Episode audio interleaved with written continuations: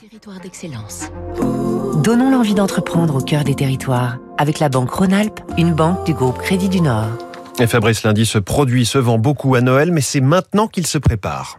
Alors que l'automne démarre, c'est le début de la récolte par les castanéiculteurs dans les forêts du Var ou d'Italie de la châtaigne, celle qui donnera naissance au marron glacé.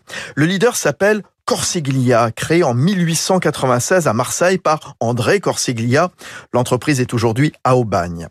Tous les fruits sont de la variété de la Castanea sativa, marron de Turin, de Naples et en France de Colobrière, forme ronde ou ovale, de différents calibres, 20 à 26 grammes. Le ramassage se fait minutieusement. Les plus belles pièces sont lavées, placées en cave pendant trois semaines, puis chauffées à la vapeur, enveloppées dans une mousseline de tulle, confite dans un sirop et ensuite glacées d'une fine pellicule de sucre glace. L'opération dure un mois et demi et s'achève pour les fêtes de fin d'année. Corsiglia vend exclusivement aux confiseries, chocolatiers, épiceries fines, un produit de luxe, Jean-Louis Corsiglia, quatrième génération. Le marron glacé demande une manipulation qui demande, comme un bijou, d'être euh, épluché. Un bijou, on le taille, un marron, on l'épluche, on le peaufine, on va chercher ses peaux à l'intérieur du fruit.